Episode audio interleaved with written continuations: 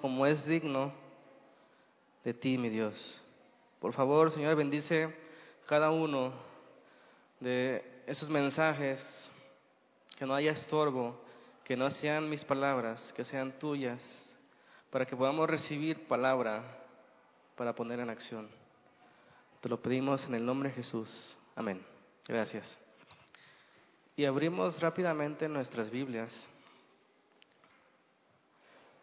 en el libro de Efesios capítulo 5. Efesios capítulo 5, versículo 25. Efesios capítulo 5, verso 25. ¿Listos? ¿O los esperamos? Ok. Dice ahí, maridos, amad a vuestras mujeres, así como Cristo amó a la iglesia y se entregó a sí mismo por ella. Amén. Es el tema 4 de nuestra serie de la familia y se titula Maridos amen a sus esposas o a sus mujeres. ¿Cuántos maridos hay aquí? ¿Y esposas? ¿Cuántos dicen amén a esta palabra? Maridos, amen a sus esposas. Y parece un mandamiento sencillo, ¿verdad? Amar a nuestras mujeres. ¿Quién no sabe amar? ¿Quién, mejor dicho, no ha amado alguna vez en su vida? Todos. Yo creo que todos han amado de una forma o de otra. Pero ¿qué es el amor? ¿Qué es el amor? Y el mundo siempre ha querido describir qué es el amor. Encontramos muchas definiciones y descripciones de lo que debería ser el amor, unas románticas, otras poéticas, filosóficas, psicológicas, que nos pueden gustar y convencer que eso es amor. Sin embargo, no ha sido fácil tener una definición clara, sencilla, de lo que es el amor. Para ti, ¿qué es el amor? ¿Te has puesto a pensar? A ver, quisiera escuchar uno o dos pensamientos así sencillos. ¿Qué es el amor?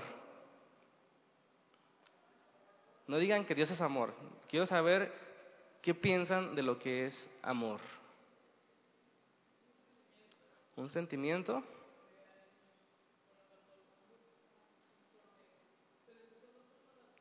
¿Un sentimiento de una persona a otra, de afecto? ¿Sí? ¿Es parte del amor? ¿Qué más piensan? Otro. ¿O no saben qué es el amor? Fuerte. ¿No? No se sientan desconfianza.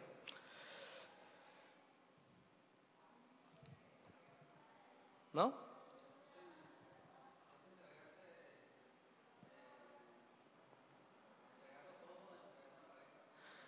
Ok. ¿Entregarlo todo para una pareja? Bueno, está bien. Ok. Yo creo que es bueno ver esas definiciones que dan, esos poemas, pero yo creo que es mejor, no sé si usted me diga lo contrario, pero yo creo que es mejor ver qué Dios dice que es el amor. ¿Están de acuerdo? Otras, otras definiciones nos pueden ayudar, pero yo creo que para tener la certeza hay que dejar que Dios nos diga qué es el amor.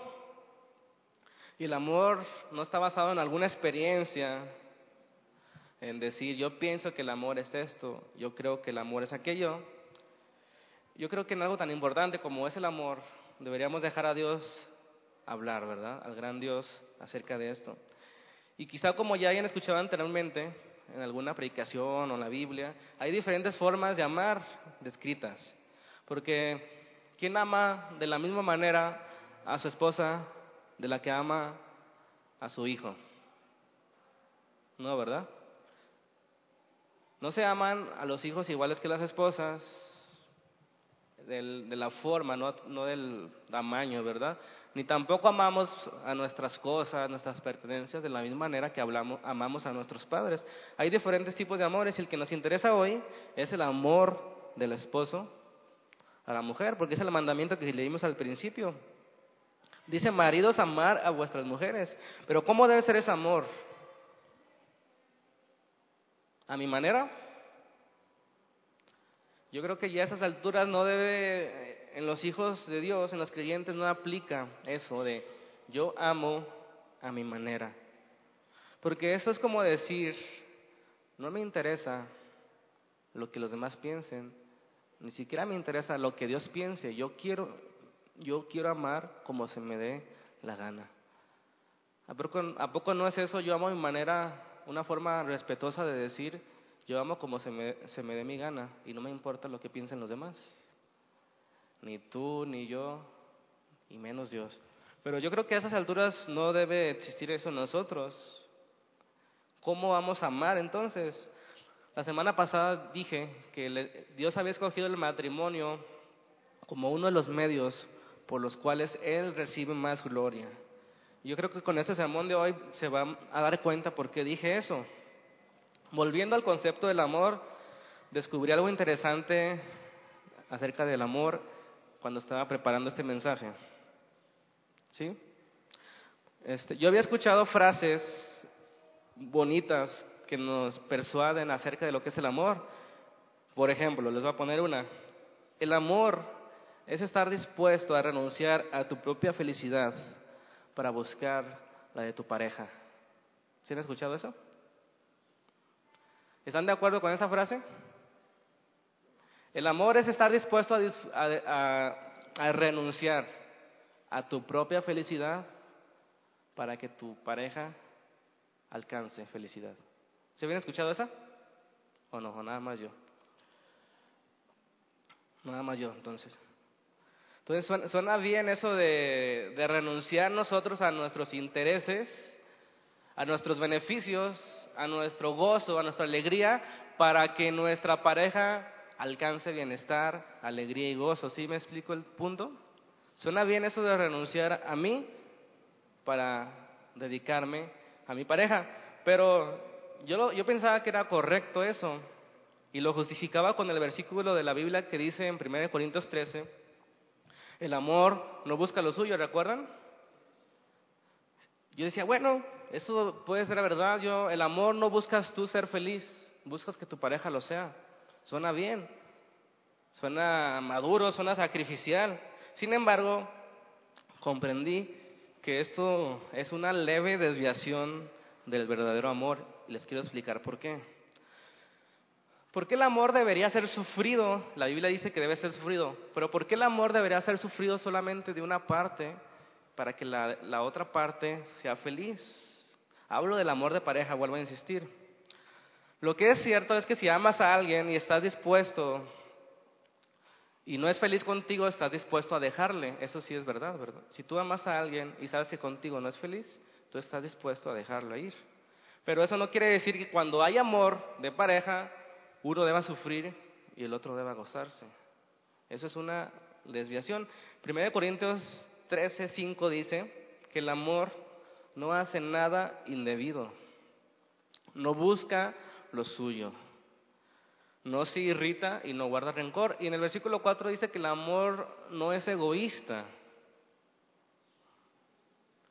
Pero al decir esto hay un peligro en creer que el amor, en el amor solo debemos buscar la felicidad del otro. Ese es el peligro que, que le estoy platicando. Porque la Biblia toma como un hecho que tú te ames a ti mismo. ¿Cuántos se odian a sí mismos? Levanta la mano el que se odia a sí mismo. ¿Ninguno? No, ¿verdad? La Biblia toma como obvio que nadie se odie, o sea, que todos se amen a sí mismos. Quien en sus cabales juicios va a aborrecer su propio cuerpo, pero sí hace énfasis que no busques solamente tu propio bien. Pero cuando hace énfasis en eso, tampoco quiere decir que tú te descuides tu propio bien por buscar el de otro. Ahorita les explico más a fondo. En el matrimonio están de acuerdo que ya no solamente es uno, sino son dos. ¿Sí? Entonces se debe buscar la felicidad de, de los dos. No solo del propio, ni tampoco solamente el de tu pareja. El amor busca el, el gozo, la alegría de los dos. Porque si el amor solamente buscara el gozo de la pareja, sería un amor sufrido, cansado, Simplemente, siempre tú estás dando más, siempre estás cediendo, siempre estás perdonando y nunca estás gozando. Eso no es amor pleno.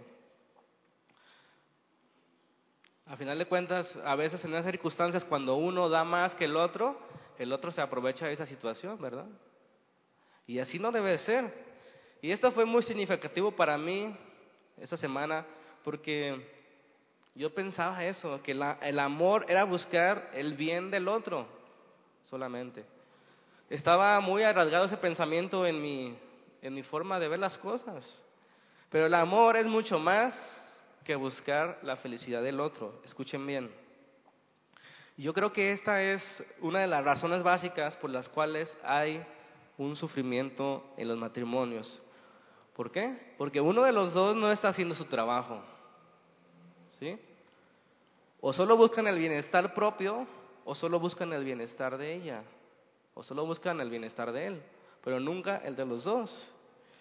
Pero el matrimonio correcto es buscar, fíjense bien, la felicidad propia en la felicidad de la pareja.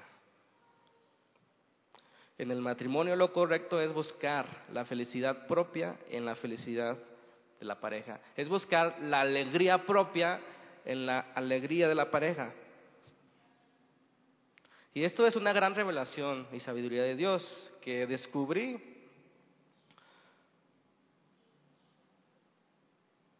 ¿Sí? Porque de otra manera, vuelvo a repetir, si uno busca solamente la felicidad propia, se convierte en egoísmo, ¿están de acuerdo? Pero si solamente buscas la felicidad de la otra persona y no la tuya, se convierte en hipocresía, porque uno siempre tiene que buscar el bien, porque uno no se odia, uno no detesta su cuerpo, se ama. Entonces la única manera correcta de amar es buscar el bien propio en el bien de la pareja al mismo tiempo. Y es lo que quiero explicar. Quizás suena como muy raro o nunca lo habían escuchado, pero es la verdad como Dios la enseña. En Efesios 5, 25, que leímos al principio, dice, vamos a leer todo el pasaje para entender un poco más. Maridos, amar a sus mujeres, así como Cristo amó a la iglesia y se entregó por sí, perdón, se entregó a sí mismo por ella para santificarla, habiendo purificado en el lavamiento del agua la palabra a fin de presentársela a sí mismo una iglesia gloriosa que no tuviese mancha ni arruga ni cosa semejante, sino que fuese santa y sin mancha. Así también los maridos deben amar a sus mujeres como a sus mismos cuerpos. El que ama a su mujer se ama a sí mismo, porque nadie aborreció jamás su propia carne, sino que la sustenta y la cuida, como también Cristo a su iglesia. Porque somos miembros de su cuerpo, de su carne y de sus huesos. Por, esto dejará el hombre a su padre y a su mujer y se unirá a la mujer y se unirá a la mujer y serán dos, los dos una sola carne. Dice, amar a vuestras mujeres como Cristo amó a la iglesia. Qué fuerte para los hombres este mandamiento. ¿Sí lo habías pensado? Amar a sus mujeres como Cristo amó a la iglesia. Es sencillo, ¿no? ¿Cómo deben amar a sus mujeres hombres? ¿Cómo deben amar a sus mujeres? Como Cristo amó a la iglesia. ¿Y cómo amó Cristo a la iglesia? Se entregó a sí mismo, dio su vida. ¿Para qué? Por la iglesia. ¿Pero para qué la, la dio su vida? para santificar a su iglesia, para alabarla. ¿Y para qué hizo eso? A fin, fíjense bien, a fin de presentársela a sí mismo como una iglesia gloriosa. Aquí está la clave del matrimonio. Uno podría pensar que lo contrario al egoísmo es buscar solamente el bien del otro, pero no. Lo correcto es buscar, como he repetido varias veces, mi bien en el bien de los demás, o de mi esposa, o de mi pareja. Así como Cristo encontró su gozo en entregarse por su iglesia, ¿por qué Cristo se gozó al entregarse? ¿O por qué se entregó? Ahí leímos para presentarse a sí mismo una iglesia gloriosa, una iglesia pura, una iglesia limpia. Si se dan cuenta, era para sí mismo que se entregó. O sea, su gozo era una iglesia gloriosa para sí mismo. Era un interés propio. Pero al mismo tiempo, el gozo de la iglesia es estar con Cristo. Leamos Hebreos capítulo 12, versículo 12. Espero que, me voy a explicar bien porque los veo con cara de así que, ¿qué está diciendo? ¿Nunca habían escuchado eso de que estoy hablando? Porque yo no, ¿eh? Realmente me sorprendió, pero creo que está fundamentado en la Biblia. En Hebreos capítulo 12, versículo 2 dice, puesto los ojos en Jesús, el autor y consumador de la fe, Fíjense bien, el cual, ahorita que pase la ambulancia. Ok.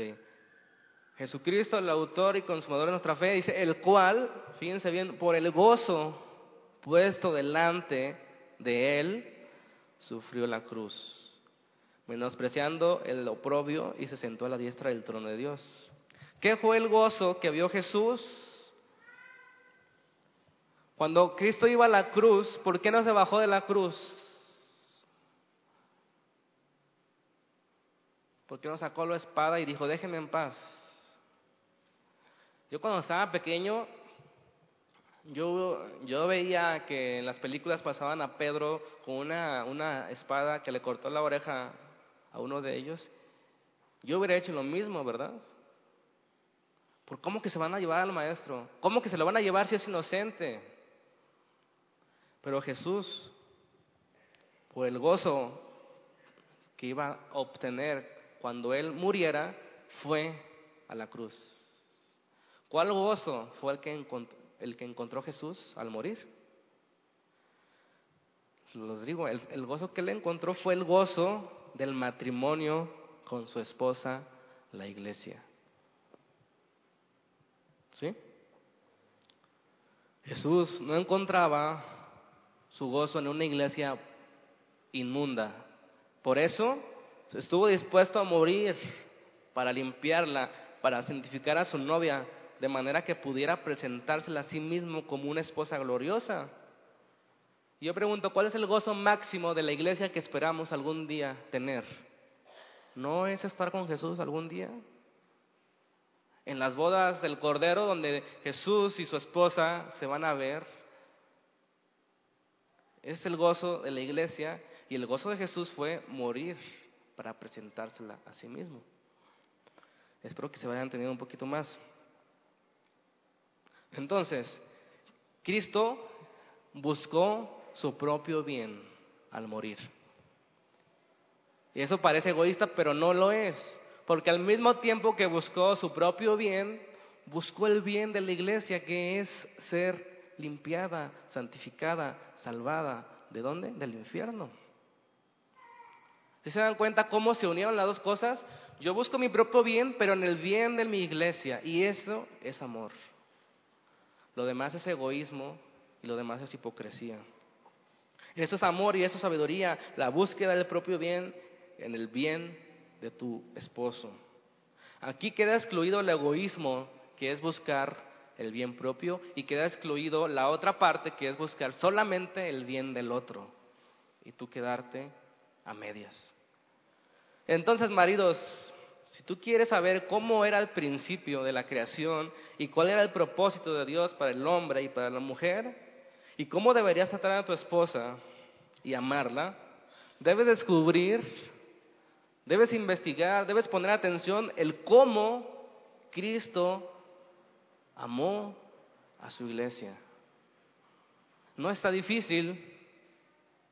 La clave que nos da el versículo es que Jesús se entregó por completo para ella. ¿Qué debes hacer tu marido? A ver, mujeres, ayúdenles porque los maridos están dormidos. ¿Qué deben hacer los maridos? Entregarse la mitad. ¿El 80%? Completos. ¿Está fácil? Yo creo que no está difícil de entenderlo. ¿Cómo amó Dios Jesucristo a la iglesia? No está difícil comprenderlo. La Biblia nos enseña que Dios envió a su Hijo para morir por su iglesia, por su pueblo, por los pecadores. De esa manera los amó. De esa manera lo demostró en una cruz hasta morir. Díganme qué expresión más grande de amor que morir por eso, por amor. ¿Algunos de ustedes encuentran una expresión más alta del amor que morir? ¿Que dar tu vida? Yo tampoco. Por eso Pablo nos enseña, así como Cristo amó a la iglesia, así ustedes deben llamar a la iglesia. Y no está difícil entenderlo, lo difícil está, como siempre, llevarlo a cabo. Lo difícil es, como siempre, obedecer. Qué fuerte mandamiento. Qué fuerte mandamiento. Debes amar a tu esposa, Felipe, como Cristo ha amado a su iglesia. ¿No es un reto? Es algo complicado. Yo creo que no desconocemos cómo Cristo amó a la iglesia, pero Pablo en el versículo, en el pasaje que estamos leyendo, por si no conoces el amor de Cristo hasta dónde ha llegado, te pone otro ejemplo para que tú sepas cómo debes amar a tu esposa. En el versículo 28 nos habla de esto. Si, tú desconocieras cuál es el amor de Cristo, estoy pensando como Pablo, yo, yo no creo que tú desconozcas cómo es que amas tu cuerpo. Y comienza a decir en el 28, así también los maridos deben amar a sus esposas como a sus mismos, ¿qué dice? Cuerpos. El que ama a su mujer se ama a sí mismo porque nunca nadie jamás aborreció su propio cuerpo, sino que lo sustenta, lo alimenta, lo cuida, como también Cristo lo hizo o lo hace con su iglesia. Porque somos miembros de su cuerpo de su carne y de sus huesos. La pregunta es, ¿por qué Cristo sustenta y cuida a su iglesia? Ahí mismo nos da la respuesta, porque somos miembros de su propio cuerpo y nadie odia su propio cuerpo en sus cabales juicios, porque hay mucha gente que sí se daña su cuerpo, ¿verdad? Pero nadie en sus cabal juicio odia a su propio cuerpo.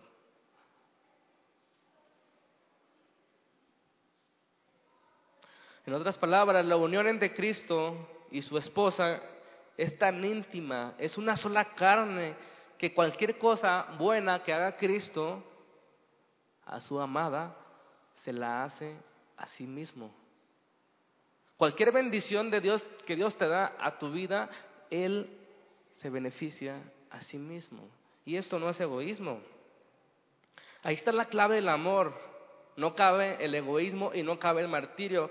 Cuando tú buscas el bien propio en el otro, estás buscando al final de cuentas un bien para ti, pero a la vez el bien de los demás. Decía Benito Juárez el respeto al derecho ajeno. ¿Qué dice? Es la paz. Fíjense bien.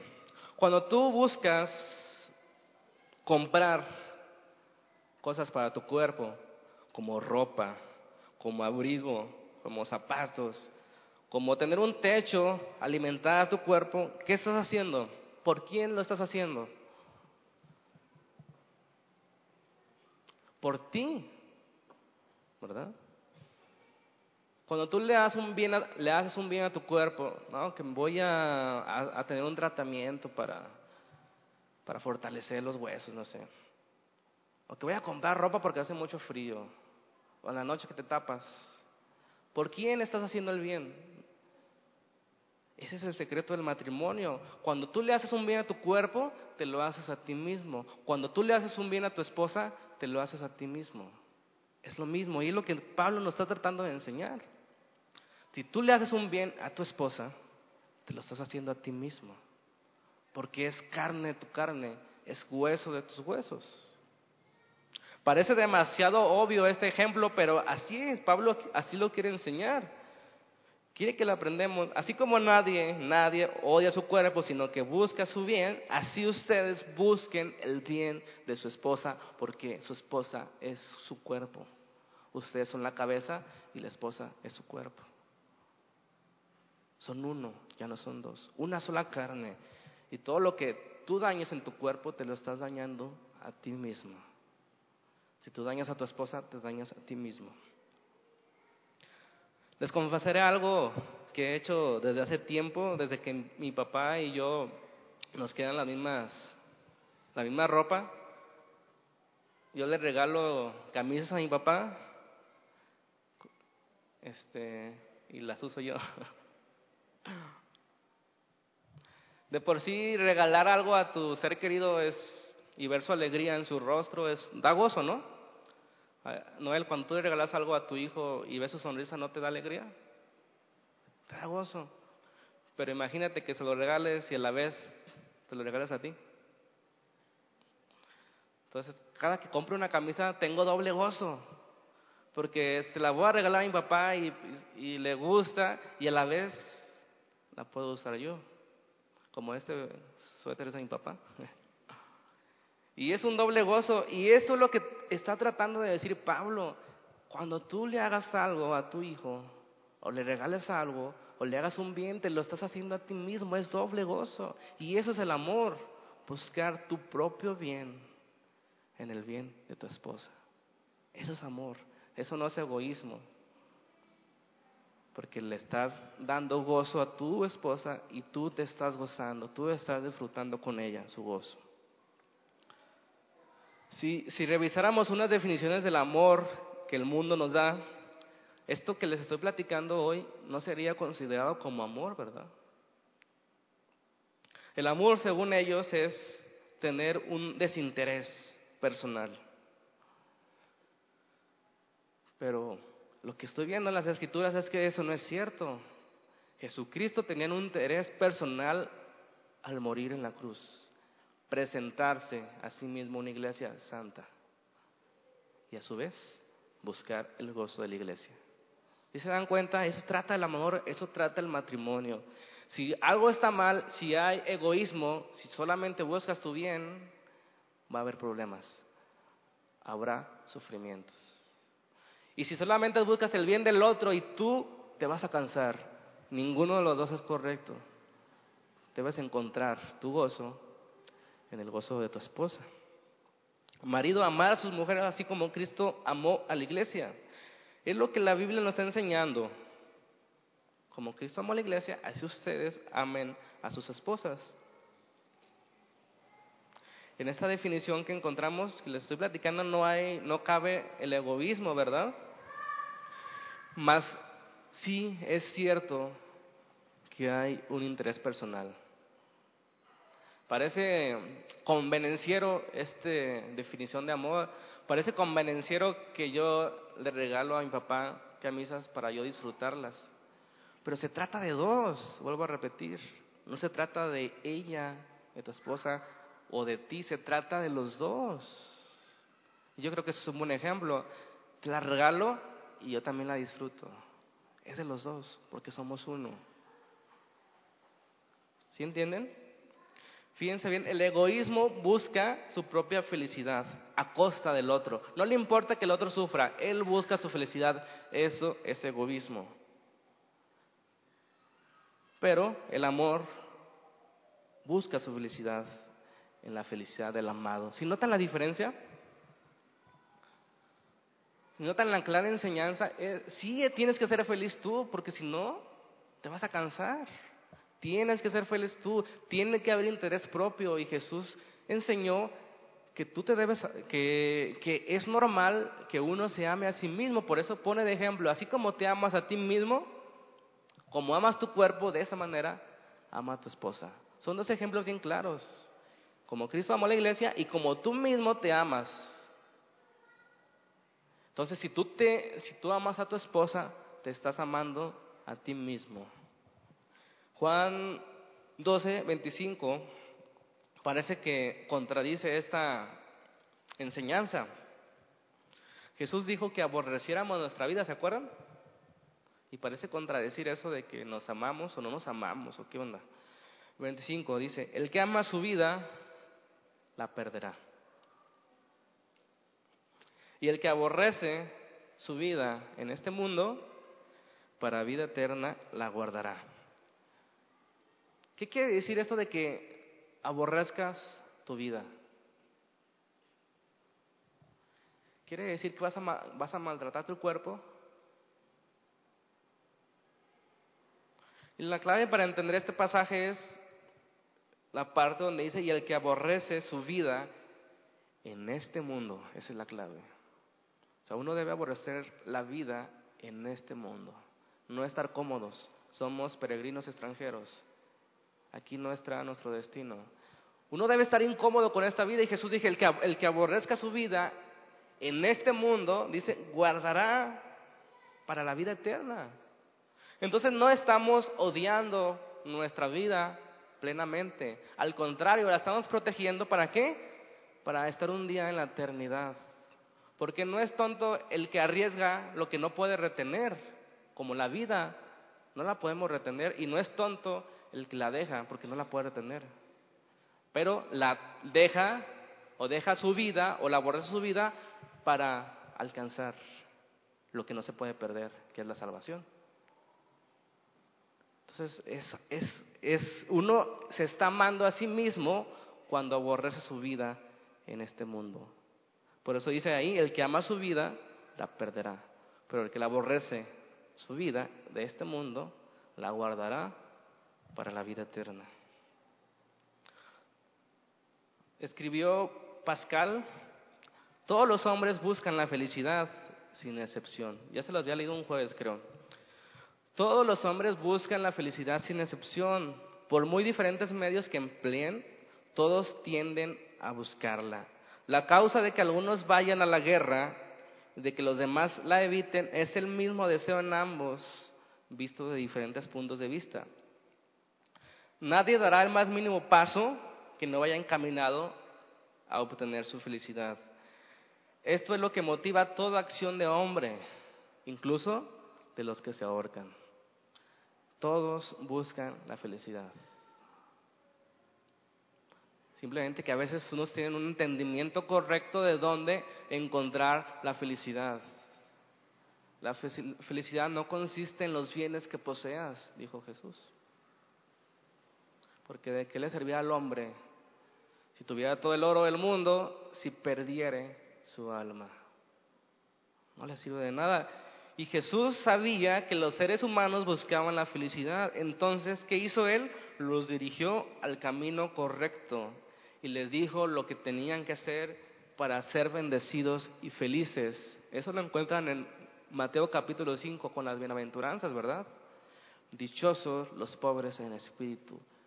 Verdaderamente felices son los que saben que necesitan espiritualmente de Dios, los mendigos espirituales. Y bienaventurados los que lloran, bienaventurados los mansos, los los, mansos, los pacificadores, los que padecen persecución por causa de la justicia. Y Jesús ahí está enseñando el verdadero camino a la felicidad, aborrecer esta vida en este mundo y poner sus ojos en las cosas de arriba, en las que no se ven, en las eternas, en las que nadie te puede quitar. Las cosas terrenales pueden irse a la quiebra, puedes terminar en bancarrota, pueden robarte todo tu patrimonio, todo el trabajo de miles, de cien años, de tus generaciones, y te lo pueden quitar en cualquier momento. Pero aquello que es eterno, la salvación, nadie te la puede quitar, porque Dios te la ha dado. Amén. Una persona entonces, un matrimonio, un hombre que en su matrimonio intenta prohibirse su propia felicidad, está siendo desobediente. Porque Jesús, eh, Pablo está enseñando, si uno ama a su esposa, te estás amando a ti mismo. Van siempre de la mano, no son dos, son uno, son una sola carne. Si tú le haces daño a tu esposa, te haces daño a ti mismo. Si tú le haces bien a tu esposa, te haces bien a ti mismo. Si tú intentas prohibir tu felicidad, estás siendo desobediente para con Dios. Amén. La forma correcta entonces es este. ¿Se acuerdan del pasaje de Jesús cuando dice, amarás a tu prójimo? ¿Cuál es el resto? Como a ti mismo. Jesús está citando Levítico 19, 18 en el gran mandamiento en Mateo 22, 39, ¿verdad? Entonces, un error muy común en la psicología es decirte que tú para amar a otro debes aprender a amarte a ti mismo. Eso no es cierto. Uno, por naturaleza, se ama a sí mismo. Jesús no está ordenando que te ames a ti mismo, está, Él está dando por hecho que tú te amas. Y así, de la misma manera, del mismo tamaño, de la misma forma, del mismo esfuerzo con el que tú cuidas tu cuerpo, Noel, debes cuidar el de tu esposa. Y todos los esposos aquí, Felipe, Josué, Rogelio, Andrés. Así, como tú te amas, con esa intensidad debes amar a tu esposa. Y Pablo está aplicando esta ley natural de amarse a sí mismo en esta enseñanza de amar a sus esposas. Pablo está diciendo, parafraseando, maridos y esposas, reconozcan que en el matrimonio ya no son dos, sino se han convertido en una sola carne. Si vives, hombre, para tu placer personal a costa de tu pareja, estás viviendo en contra de ti mismo y destruyendo tu propio gozo. ¿Se entendió eso? Si tú buscas tu placer personal a costa de tu pareja, estás en contra de ti mismo y destruyendo tu propio gozo. Pero si te entregas de coro corazón al gozo santo de tu pareja, también estás viviendo al mismo tiempo para tu gozo y construyendo un matrimonio según la imagen de Cristo y la iglesia. Cristo, el esposo, la iglesia, la esposa. Efesios 5:31. Ahora la pregunta importante es, ¿cómo es este amor entre esposo y esposa? Efesios 5:31 dice, por esto, o sea que por esta razón de lo que hemos venido hablando anteriormente, dejará el hombre a su padre y a su madre. Y se unirá a su mujer y los dos serán una sola, una sola carne. Este pasaje es una cita directa de lo que vimos la semana pasada en Génesis capítulo 2, versículo 24. Y aquí Pablo en el siguiente versículo 32 dice, grande es este misterio. Mas yo digo esto respecto de Cristo y de la iglesia. ¿Por qué dice Pablo que esto de Génesis 2.24 de, que el hombre dejará a su padre y a su mujer es un gran misterio. ¿Se acuerdan que vimos la semana pasada que Dios le había mostrado al hombre que ningún animal podría ser su ayuda idónea? ¿Sí se acuerdan? Dios hizo a otro ser humano procedente de la propia carne del hombre, para que fuera como él y a su vez diferente de él. Recordemos, Dios no creó otro hombre, creó una mujer. Al crear una persona igual que Adán y a la vez diferente de él, Dios proporcionó la, la posibilidad de una profunda unidad de la que de otra forma no hubiera sido posible, ¿verdad? Para que haya una unidad deben, deben de ser diferentes y a la vez iguales.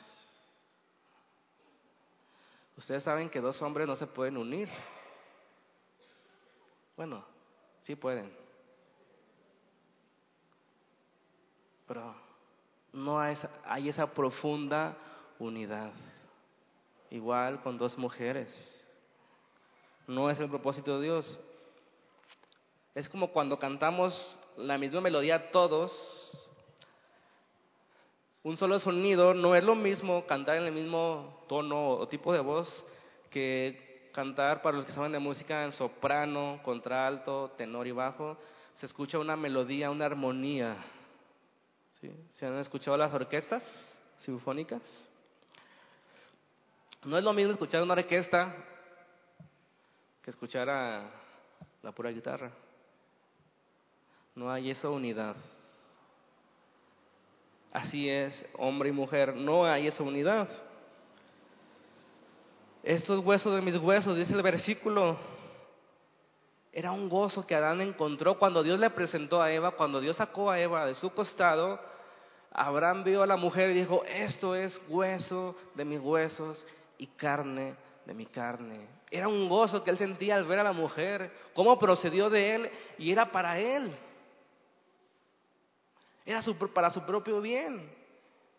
Él iba a amarla para el bien de ella y el bien de él mismo.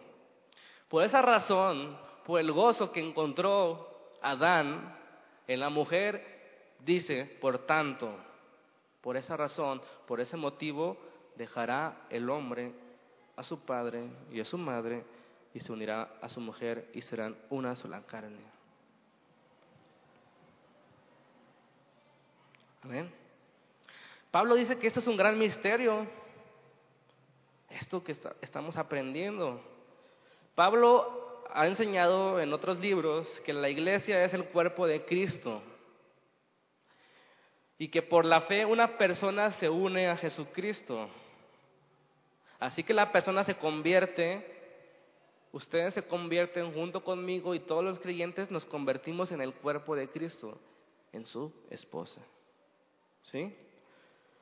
Y al conocer esta relación acerca de Cristo de la iglesia, Pablo enseña que hay algo similar con respecto al matrimonio. Ve que el marido y la esposa se convierten en una sola carne y que Cristo y la iglesia se convierten en un solo cuerpo. Por eso escribe en 2 de Corintios 11, 2. Porque con celo de Dios, porque os celo, perdón, con celo de Dios, pues os, se han comprometido con un solo esposo para presentarse como una virgen pura para Cristo. Cristo lo ve como el marido y la iglesia la ve como la novia.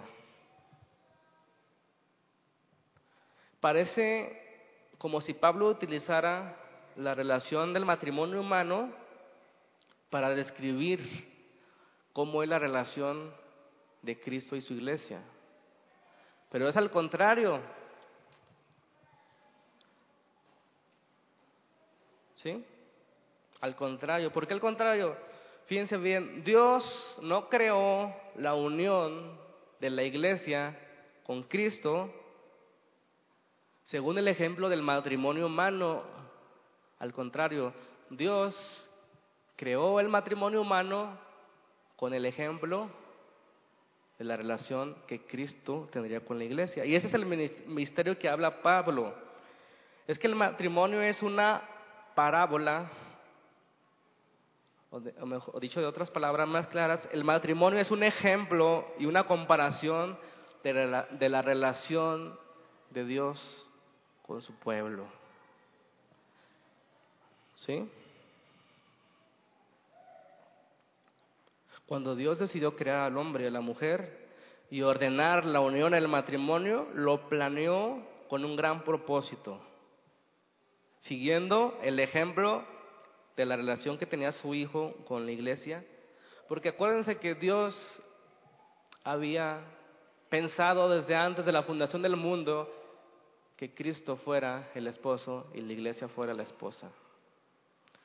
Por tanto, el matrimonio es un misterio que contiene y esconde un significado mayor al que se ve exteriormente. Dios creó al hombre como varón y hembra y ordenó el matrimonio para que el pacto que hay entre Cristo y la iglesia fuera la imagen de la unión matrimonial. Te lo voy a decir más claro.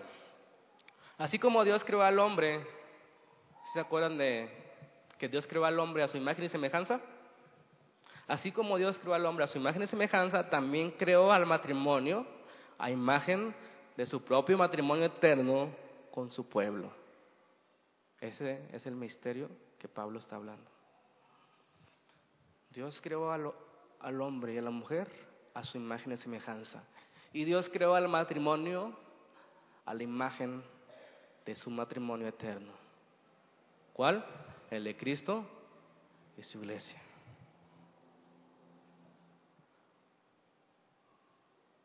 Es impresionante que Dios haya escogido el matrimonio para reflejar su propio plan maestro, las bodas de su hijo con su esposa.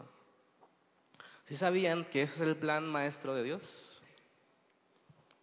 ¿Cuál es la salvación de su pueblo?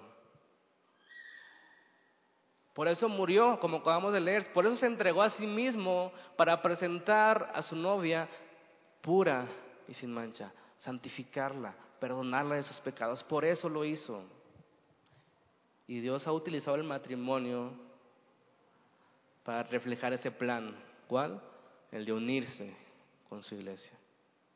Así como se une en cada matrimonio, Dios se une en su iglesia. Entonces, cada que nosotros hablemos de un matrimonio o veamos un matrimonio, recordemos que esa Dios lo planeó para reflejar la relación que él iba a tener con su iglesia. En Efesios 5:23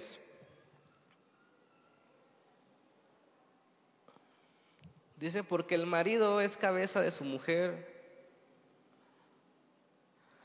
así como Cristo es cabeza de la iglesia, la cual es su cuerpo, y Él es su Salvador.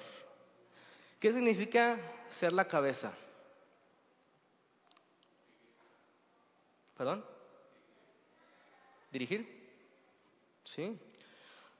No significa ponerse enfrente de la televisión y dar órdenes a la esposa como si fuera una esclava. ¿Sí sabían estos maridos? Eso no significa que tú seas la cabeza.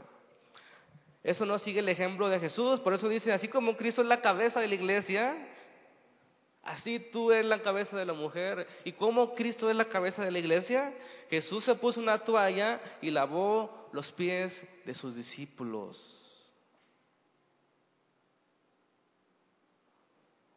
Jesús dijo, vine para servir. ¿Qué debe hacer el esposo? Servir a su mujer. Así como Cristo sirvió a la iglesia. Así como Cristo dirige a la iglesia, así hombre tú debes dirigir a tu familia, a tu esposa. Que tú la sirvas no te quite tu, tu rol de liderazgo, de tomar la iniciativa, la responsabilidad de dirigir, de instruir a tus hijos, a tu esposa en el camino de Dios. Hay de los maridos que piensan que su posición le exige una actitud de dominio y exigencia para su esposa. Si deseas ser un marido cristiano, te conviertes en un siervo y no en un dictador. ¿Está fuerte? El feminismo y el machismo han distorsionado la verdad de Dios y parece que se oponen a este concepto que Dios está enseñando. Vuelvo a repetir, a pesar de que tú sirvas a tu esposa, el marido sigue siendo el que dirige. El, machismo coloca al hombre encima de la mujer. Pero el concepto bíblico coloca al hombre a un lado de la mujer, a un lado de sus hijos, dirigiéndolos en la verdad y en la oración. El lugar del hombre de Dios es guiar a su familia. Amén. La caída, el pecado, ha distorsionado el liderazgo amoroso del hombre, que como debería ser, transformándolo en dominio, en algunos casos, que los hombres se aprovechan de las mujeres, de su fuerza, de su rol, se aprovechan, los dominan, las esclavizan, y del otro lado también hay hombres indiferentes que no toman el rol de responsabilidad de dirigir a sus familias y dejan que la esposa haga todo. Son dos cosas que no deben de ser. El liderazgo debe ser como el de Jesús hacia la iglesia. También torció la sumisión inteligente y voluntaria de la mujer, transformándola, en algunos casos, manipuladoras y en otros casos individualistas. ¿Sí? Las mujeres en algunos casos son manipuladoras y en otros casos son independientes y se olvidan de que es uno con su marido. Efesios 5:21 dice, sométanse unos a otros en el temor del Señor. Las casadas estén sujetas a sus propios maridos como al Señor. Termino con diciendo esto y recuerden esto, esposos o esposas, su gozo está en el gozo de su esposa. Tu felicidad está en el bien de tu esposa. Así como tu, bienestar, así como cuando tú buscas un bien para tu cuerpo, protegerlo, sustentarlo, alimentarlo, cuidarlo, así es con tu esposa. Si tú, te, si tú dañas a tu esposa, te dañas a ti mismo. Amén. Si tú te buscas tu bien, el bien de tu esposa, buscas tu bien propio. Hombre, acepta tu responsabilidad de liderazgo, acepta que tu lugar no es estar encima de tu esposa, sino a un lado, dirigiendo, apoyándote, para que el propósito de Dios sea cumplido. ¿Cuál es el propósito de Dios? Al igual, buscar el bien de Dios en nuestro propio bien. El fin principal del hombre es buscar la felicidad en la felicidad de Dios, en su verdad, en sus mandamientos. Allí encontramos la verdadera felicidad de los cristianos, en sus caminos, en sus estatutos. Decir que debemos buscar solamente la felicidad de Dios es ser desobedientes. Debemos buscar nuestro propio bien en Dios. ¿Cómo? La Biblia nos enseña cómo debemos hacerlo. Y para enseñar acerca del matrimonio, no necesito estar casado. El mejor ejemplo lo veo como Cristo amó a su iglesia. Así, marido, debes amar a tus mujeres. Cuando están dispuestos hombres, amén. Ese es un reto, mujer. Recuérdale como Cristo te amó, así me debes amar. Cuando lo veas que se está pasando de la raya, se está pasando de rosca, recuérdale con amor. Como Cristo amó a la iglesia, como amas tu propio cuerpo, así. Amén. Vamos a dar gracias. Señor, te damos gracias por tu bendita palabra, por enseñarnos ¿Cuál es la felicidad verdadera? Que a veces en esta vida no entendemos del todo las cosas, las injusticias, el sufrimiento, la enfermedad, pero sabemos que algún día estaremos frente a frente, Señor, en esas bodas del Cordero, y tú moriste por nosotros para presentarnos limpios, puros, sin mancha para que seamos una esposa gloriosa, no dos ni tres, una esposa fiel. Señor, enséñanos, enseña a los maridos a amar a sus mujeres como Cristo nos ha amado. Tantos nos amó que entregó su vida, su sangre en la cruz, para buscar su propio bien y el bien de nosotros y estar todos gozosos en esa verdad. Sabemos que tú nos hiciste tu imagen y semejanza y ahora sabemos que has hecho el matrimonio a la imagen de tu relación de Cristo con la iglesia. Oh Señor, revela esta verdad a nuestros corazones y que podamos seguir tus mandamientos, este en particular de amar a las esposas. Bendice a los varones que sean ese líder ese hombre que se levante, que dirija, que sea la cabeza, que sirva, que, que no esté encima de la mujer, sino que esté a un lado. Y juntos, con la ayuda idónea que tú has puesto, gobiernen su familia y sean una familia llena de tu espíritu dirigida a darte gloria a ti, mi Dios, y al mismo tiempo disfrutar de tus bendiciones. Gracias, Padre, por esta palabra. Amén.